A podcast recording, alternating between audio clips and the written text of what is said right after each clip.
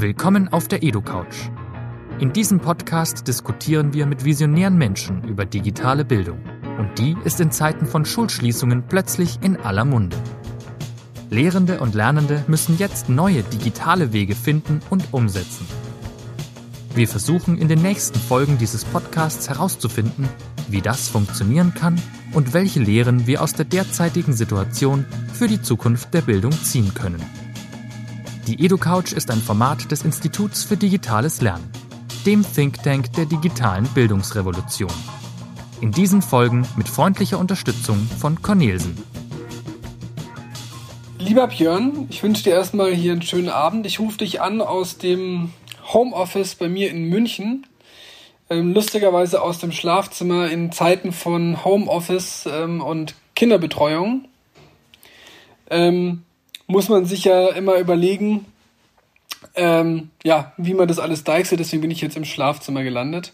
Aber es funktioniert. Und ähm, ich würde dich mal kurz den, den unseren Zuhörern und Zuhörerinnen mal vorstellen. Du bist ähm, Gymnasiallehrer für Deutsch und Geschichte in Berlin, beziehungsweise stimmt gar nicht, in Potsdam.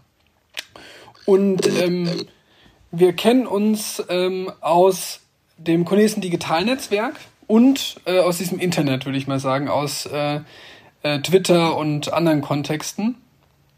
Und ähm, warum wir uns hier zusammenfinden über, über, übers, über hier äh, virtuelle Welten, ist, dass wir alle gerade mit ähm, einem Thema konfrontiert sind und das ist ähm, die Schulschließungen und das Thema Homeschooling und Corona und all das, ähm, was damit zusammenhängt. Ähm, und du wirst wahrscheinlich deutlich äh, andere Herausforderungen haben als der Verlag, also oder wie ein Schulbuchanbieter. Aber ähm, du hast umso mehr Probleme damit, jetzt ähm, deine Schülerinnen und Schüler zu äh, unterrichten. Und jetzt wollte ich immer ein bisschen fragen, wie du das machst und ähm, wie ihr da vorgeht und ähm, genau, wie ihr das macht. Und meine erste Frage wäre auch gleich, ähm, wie du von den Schulschließungen erfahren hast und was deine erste Reaktion war. Ja, hallo, erstmal nochmal vielen Dank äh, jetzt hier für die nette Begrüßung und so weiter. Ähm, ich freue mich auf das Gespräch und ich, äh, äh die Frage ist, wie, wie habe ich davon erfahren? Naja, ähm, es ist ja nun so, ich bin irgendwie ähm, in der Schule natürlich äh, über den offiziellen äh, Weg darüber informiert worden. Also wir haben ähm, natürlich so wie alle äh, der Öffentlichkeit irgendwie äh, versucht, Informationen abzutrotzen und dann ist das ähm, äh, ja in dieser besonderen Situation ein bisschen schwierig, weil die, die öffentlichen ähm, Verlautbarungen der Presse dann immer so ein bisschen ähm, anders äh, gelagert sind als die, die man jetzt über die, die ähm, dienstlichen Kanäle bekommt. Aber relativ schnell war dann doch irgendwie Ende letzter Woche dann ja klar, ähm, was, was Sache ist, äh, so dass wir so wie alle wahrscheinlich recht ähm, kurzfristig uns umstellen mussten, obwohl man natürlich schon länger damit rechnen konnte, weil die Signale ähm, aus anderen Bundesländern in der Öffentlichkeit waren ja schon da. Also ich würde mal sagen, ähm, klar ist das irgendwie eine völlig äh, kuriose neue Situation, aber es kam ja nun doch auch nicht so ganz überraschend, weil man noch ein bisschen auch schon damit ähm, rechnen konnte.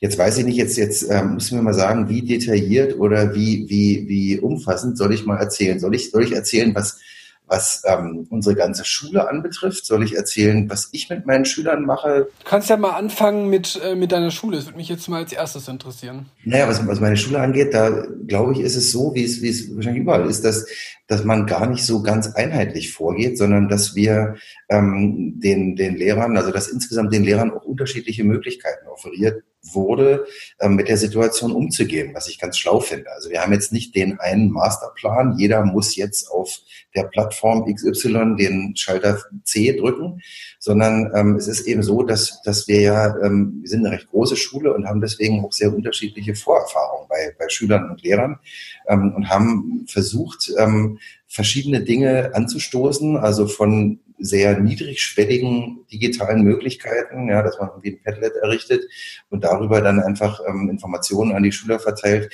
bis natürlich hin zu ähm, ambitionierteren Sachen auf verschiedenen Lernplattformen. Da haben wir auch mehrere Sachen ähm, ja schon seit, seit Jahren in Gebrauch ähm, und haben versucht, also ein bisschen für Entspannung zu sorgen, dass wir den Lehrern gesagt haben, macht jetzt nicht überstürzt die allerkompliziertesten Sachen, sondern so, ähm, wie es jetzt zu euren Voraussetzungen, den technischen Voraussetzungen und denen der, der Schüler passt. Also die, die jetzt sowieso schon sehr ähm, digital unterwegs sind, die nutzen jetzt natürlich ähm, ja nach wie vor ihre digitalen Kanäle plus Videokonferenzen und äh, noch das eine oder andere neue äh, digitale Ding, was da irgendwie ausprobiert wird.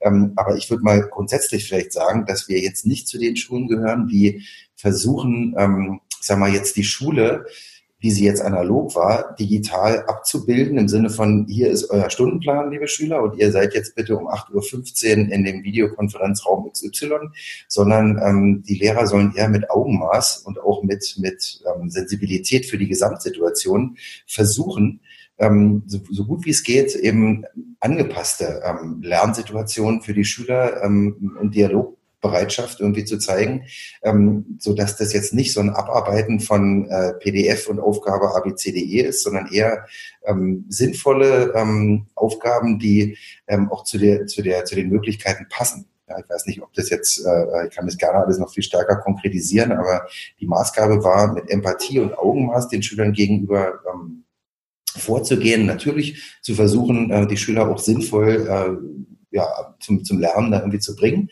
Ähm, aber jetzt nicht mit so einer Art ähm, starrem Stundenplan und ich sag mal, Abteilung Controletti, mhm. der hat wirklich um 8.50 Uhr jetzt da irgendwie seine Aufgaben erledigt, sondern ähm, eher ähm, ja, mit, mit, äh, mit sinnvollem Augenmaß und durchaus eher mit komplexeren kreativen Aufgaben als mit ähm, ja, mit, mit so einer, mit so einer, mit so einer, mit so einem Habitus von, von Abarbeiten und, und abfotografierten Arbeitsblättern.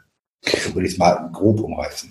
Jetzt bist du ja Deutsch- und Geschichtelehrer. Vielleicht kannst du das mal in einem konkreten Beispiel mal festmachen. Ich habe auf Twitter ja schon ein Beispiel von dir, ähm, was ja auch so ein bisschen, ne, gut, viral ähm, ist ja auch immer eine Frage der Zielgruppe, aber was da doch rumgereicht wurde, was du da äh, als ähm, Idee hattest für, ähm, für deine Schülerinnen und Schüler. Vielleicht kannst du doch mal konkret erzählen, was du da ähm, an, äh, an den ersten Aufgaben an die Schüler weitergegeben hast.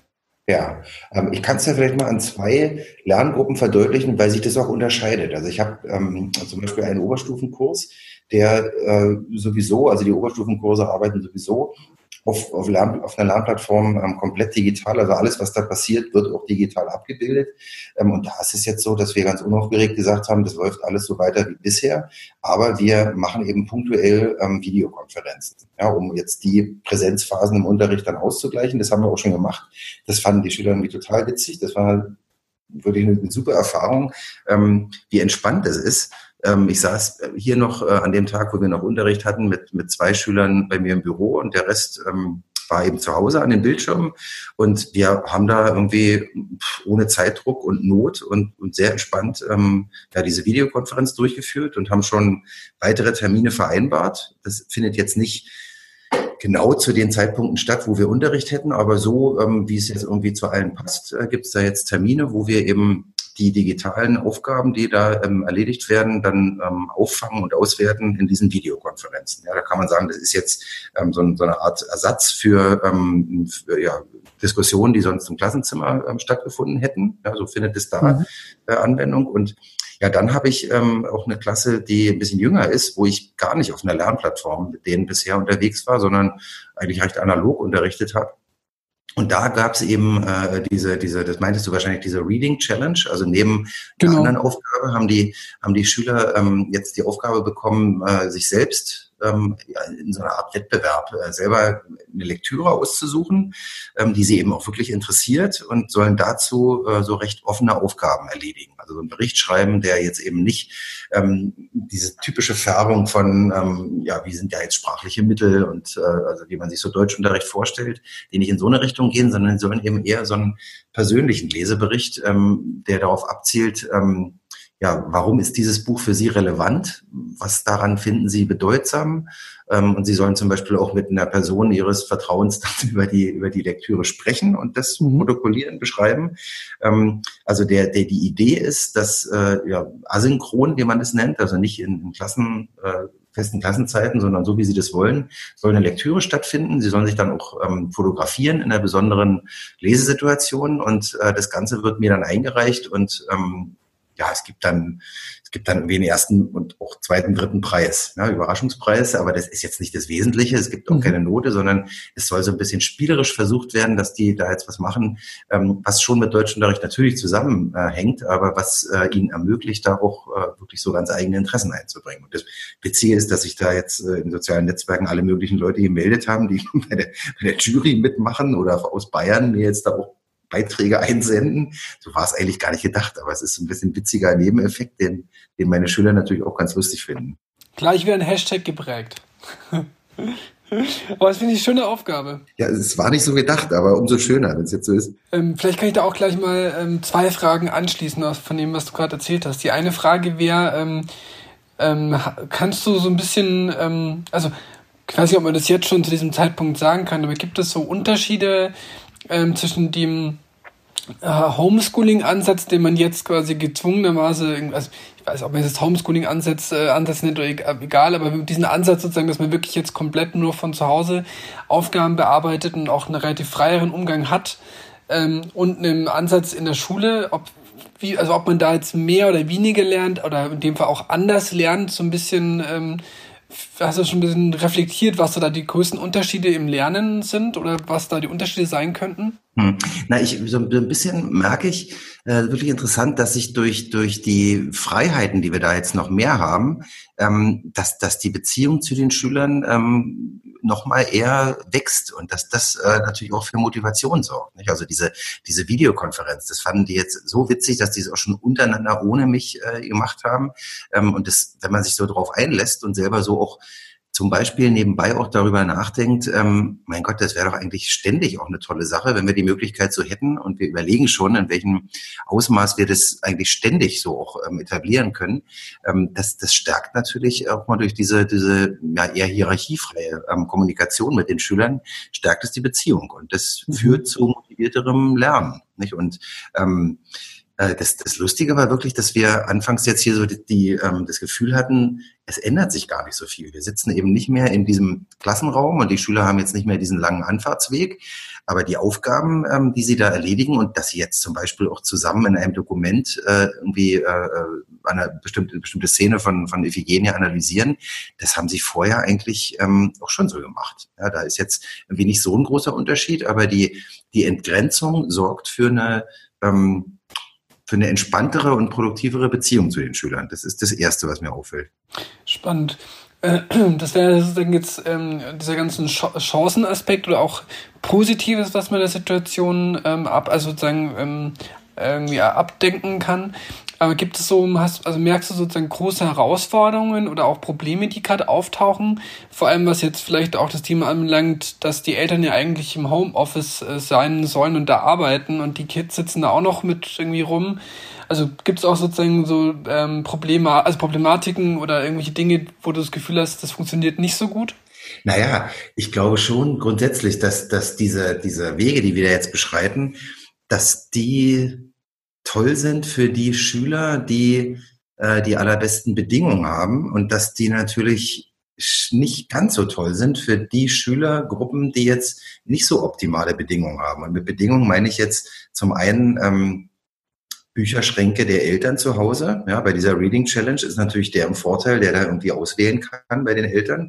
Und der ist im Nachteil, der jetzt zu Hause mal per se im, im elterlichen Bücherschrank nicht so viele Bücher hat, der es mir überlegen muss, Bibliothek ist zu, wo kriege ich jetzt Bücher her überhaupt? Mhm. Ja, dann auch natürlich der technische Aspekt. Ich merke jetzt, dass die, ich biete zum Beispiel so ähm, freiwillige Konsultationen ähm, an, wo die Schüler sich so bei mir so einen Termin buchen können und dann haben wir eine Viertelstunde eins zu eins mit einer Videokonferenz. Mhm. Da sind die Schüler, die jetzt irgendwie technisch super ausgestattet sind und ein super ähm, Internet zu Hause haben, natürlich auch im Vorteil. Also Internet haben sie bei mir irgendwie alle, aber ähm, es gibt natürlich da auch schon Unterschiede und, und ähm, technisch und Bildungshintergrund der Eltern ähm, und so weiter ähm, sorgt natürlich da schon auch für unterschiedliche Lernchancen. Das, das merke ich schon. Und da sind ähm, da kann man natürlich auch versuchen, jetzt irgendwie gegenzusteuern, aber ähm, da ist der eine oder andere schon bevorteilt. Das würde ich schon sagen. Und vielleicht noch eine kleine zweite Sache. Ähm, dadurch, dass wir so diese Freiheit ähm, den, den, den Kollegen anbieten und dass die Schüler jetzt also mit so unterschiedlichen ähm, Ansätzen konfrontiert werden. Da haben jetzt Kollegen von mir auch die Sorge geäußert, dass der Schüler sich daher auch immer ganz schön umstellen muss. Also bei dem einen Kollegen jetzt im System A, beim anderen Kollegen im System B und da nochmal anders, sorgt dafür, dass man das erstmal ganz schön sortieren muss, wie man da mit wem umgeht. Nicht? Also äh, man wird ganz schön als Schülerin oder als Schüler wird man ganz schön gefordert, weil man natürlich die Kommunikation sich wahrscheinlich mit der Lehr Lehrkraft irgendwie auch unterscheidet und die Anforderungen und die Kompetenzen auf beiden Seiten ja überall unterschiedlich sind. Ja, aber klingt spannend. Ähm, das führt mich auch gleich irgendwie zur, zur nächsten Frage, wie das denn gerade, ähm, also wie sieht denn gerade dein Alltag aus? Ähm, erstmal, ich meine, das sind erst die ersten Tage sozusagen dieser, dieser ähm, Schulschließungen, aber zeichnet sich sowas ab wie ein Alltag? Gibt es den überhaupt? Und ähm, wie sieht er aus? Und vor allem auch im Kontext mit einem Kollegium, was es ja eigentlich auch in einem Raum sich trifft, das geht ja jetzt auch nicht mehr. Ähm, wie, wie sieht gerade sozusagen die, ähm, die Schulfamilie aus, und vor allem jetzt in Bezug auf ähm, euch, die Lehrkräfte und dem Kollegium und dir im Alltagsleben? Das ist wirklich ganz schwer zu sagen. Also die Situation, also das ist auch, glaube ich, bei jedem anders. Ich habe ähm, es ist natürlich erstmal eine sehr neue, unübersichtliche Situation, weil, weil viele organisatorische Abläufe jetzt anders sind und weil man doch auch ein, ganz hohes Maß an, an ähm, Kommunikation mit Eltern und mit, mit auswärtigen Stellen hat. Und ähm, ach, das ist wirklich ganz schwer zu sagen. Ich glaube, auch die, die Bandbreite innerhalb des Kollegiums ist ganz anders. Da gibt es eben Kollegen, die sich jetzt sehr ähm, ist natürlich auch so, die, die, die Kollegen sind ja auch erstmal Menschen. Nicht? Die haben auch Familien und ein eigenes Leben und sind natürlich von dieser ganzen Corona-Krise ähm, auch sehr unterschiedlich äh, betroffen. Nicht? Also wir, wir so Umstände, dass jetzt ähm, Fahrten abgesagt sind und dass ja auch das private Leben sich, sich da irgendwie anders gestaltet, das kann man ja auch nicht fernhalten. Und da ist jeder auch glaube ich, von seiner Disposition und von seiner Betroffenheit auch nochmal ganz ähm, unterschiedlich, wie man jetzt mit dieser ganzen Situation umgeht. Und dann ist es glaube ich, auch so, dass, dass es, es gibt eben Kollegen, die, die sagen, ähm, es ist, das habe ich eben auch schon gehört, es ist super, die Schüler sind hoch motiviert, ja, die, wir können irgendwie digitale Sachen einsetzen und können irgendwie auch noch neue Sachen ausprobieren. Und wir merken, die Schüler ähm, gehen da total äh, auf diese äh, Feedback-Systeme zum Beispiel ab und, und schreiben und machen und freuen sich. Und ähm, ich bin als Lehrkraft auch äh, geneigt, da habe ich oft gehört, ähm, eben anders ansprechbar zu sein. Und ich finde es nicht schlimm, wenn ich da irgendwelche Nachrichten kriege auf meinem Smartphone und dann, also in den datenschutzkonformen Kanälen, die da zur Verfügung stehen und kann dann darauf auch antworten und so weiter.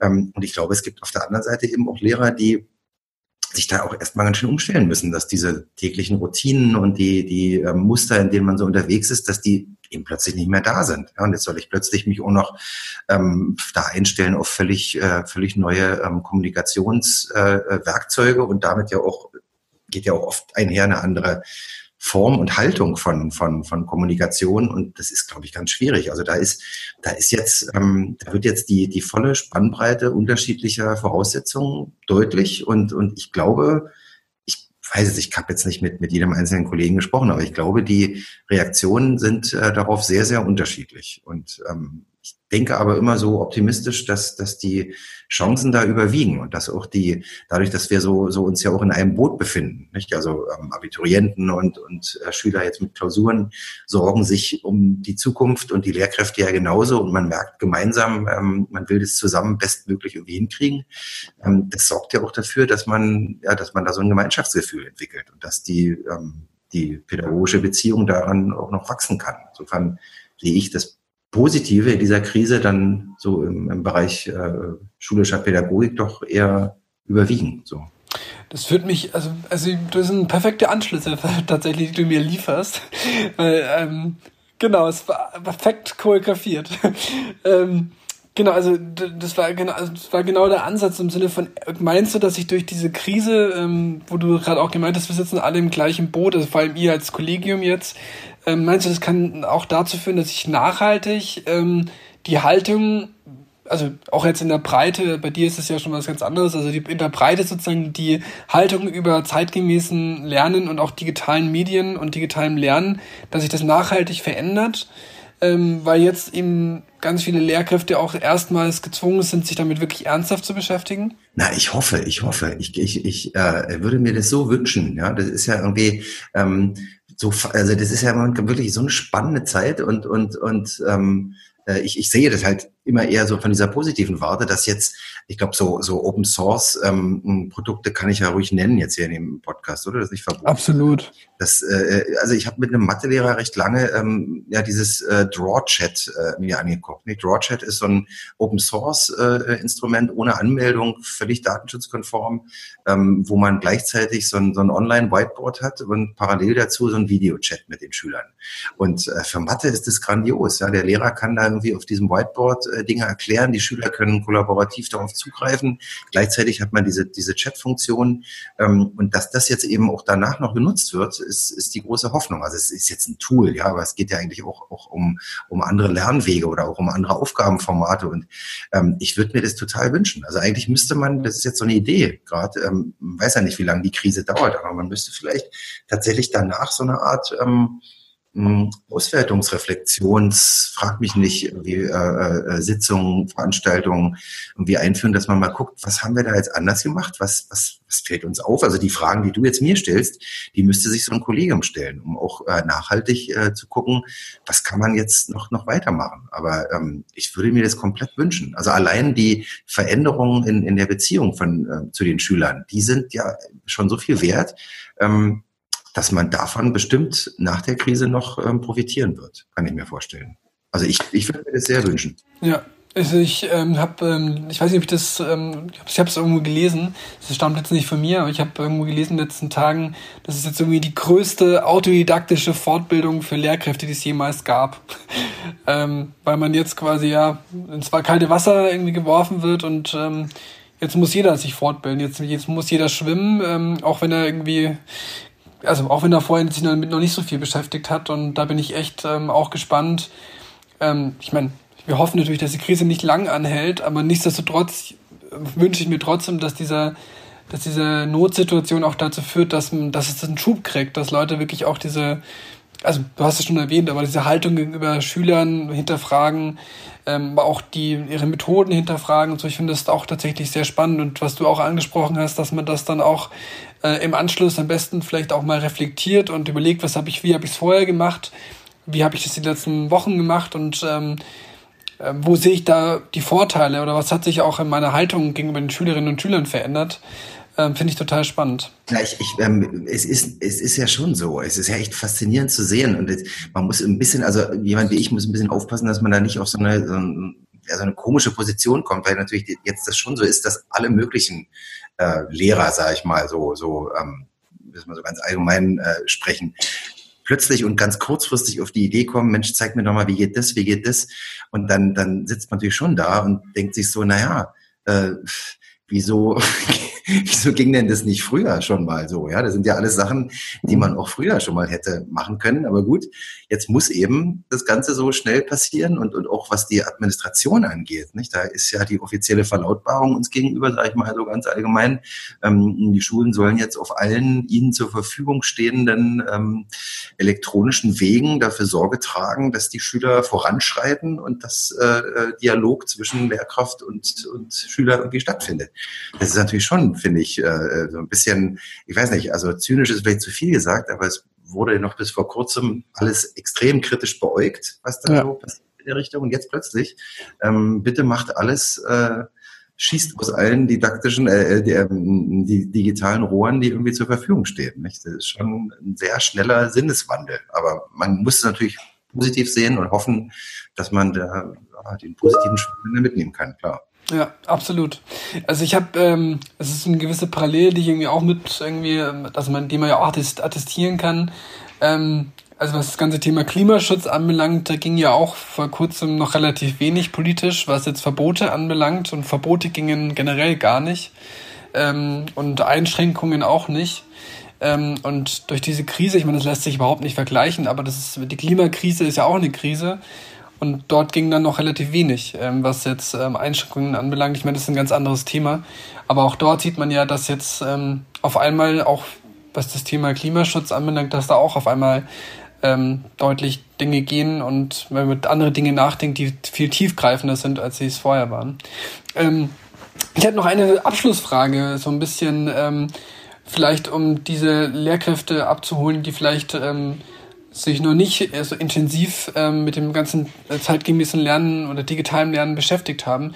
Könntest du so ein paar ähm, Tipps nennen für das ganze, also für dieses Homeschooling, weil ich glaube, also weiß ich, ich bin ein bisschen, das ist ein Begriff auch ein bisschen problematisch, aber ich meine, du weißt, was ich meine.